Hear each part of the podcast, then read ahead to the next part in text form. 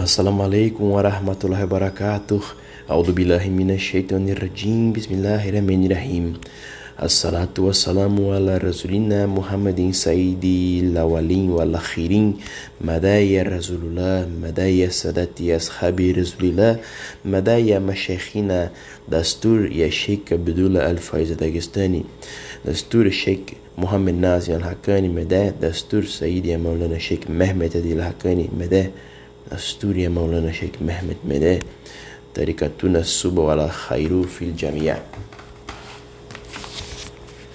No livro Alquimia da Felicidade, de Al-Ghazali, tem uma, algumas passagens muito interessantes que falam sobre a morte. Na página 45, diz o seguinte: Por outro lado, as dores que as almas sofrem após a morte tem sua fonte no amor excessivo ao mundo.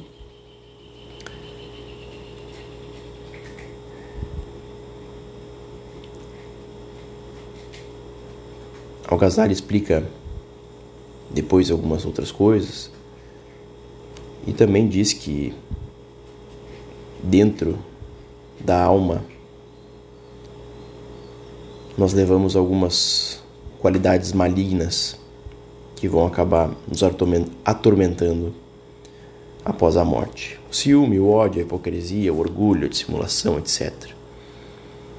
E depois ele complementa.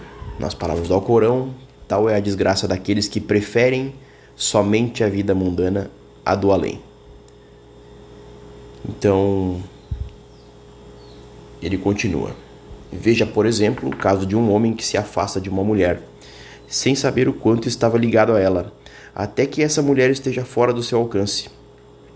Então, o amor por ela, até então adormecido, acorda com tanta intensidade que equivale a uma tortura, picando-o como uma cobra, de modo que ele se lançaria ao fogo ou água para escapar.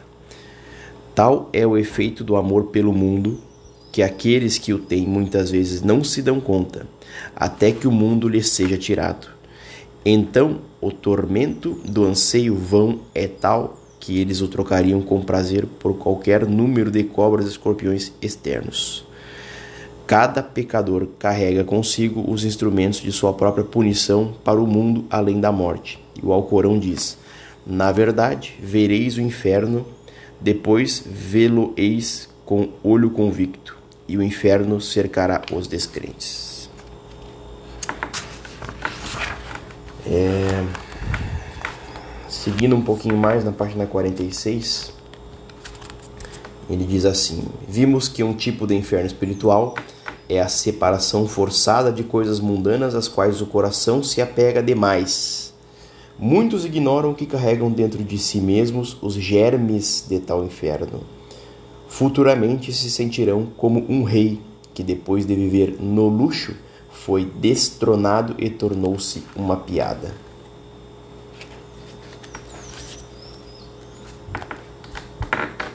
Todos nós devemos estar atentos a isso, ao nosso apego ao mundo. Se nós olharmos para o nosso dia a dia e pensarmos aonde a gente está colocando o nosso tempo e a nossa energia, vai ficar bastante claro a que a gente se dedica.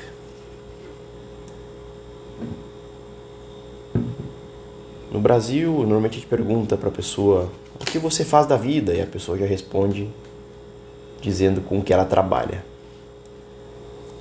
Em espanhol ainda as pessoas perguntam a que te dedicas? Então, ao que te dedica, né? E as pessoas respondem normalmente, né? Aquilo que fazem profissionalmente. Então, é interessante a gente perceber que a humanidade hoje muito se reconhece por aquilo que é o seu trabalho profissional, o trabalho com T minúsculo, né? A gente sabe que isso tem muita importância na vida do, do crente, que nós temos que trabalhar pelo nosso risco, Todavia, a gente não pode se deixar levar, se reconhecer por isso e colocar isso em primeiro lugar e não Allah. E é muito interessante de fazer uma autoanálise, de olhar para o nosso dia e entender o quanto estamos dedicando de horas úteis desse dia para o nosso trabalho profissional e o quanto estamos dedicando para o nosso trabalho espiritual. E além disso, o quanto durante o nosso dia e durante o nosso trabalho, seja ele espiritual ou profissional, nós estamos focados de fato naquilo que estamos fazendo e o quanto estamos fazendo em nome de Alá. Se vivermos uma vida inteira postergando algumas coisas, como por exemplo a priorização do trabalho espiritual, a priorização de Alá, Azawajala,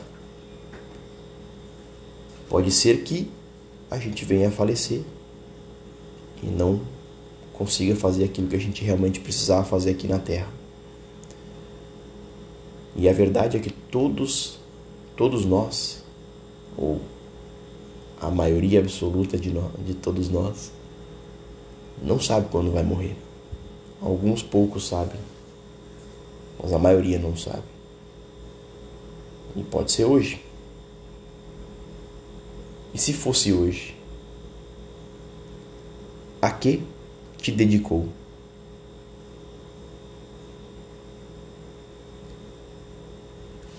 Inshallah que possamos fazer essa pergunta para nós mesmos e responder que nos dedicamos a Allah e ao retorno para a nossa devida morada. Inshallah. Amém. Ela tawfiq al-Fatiha.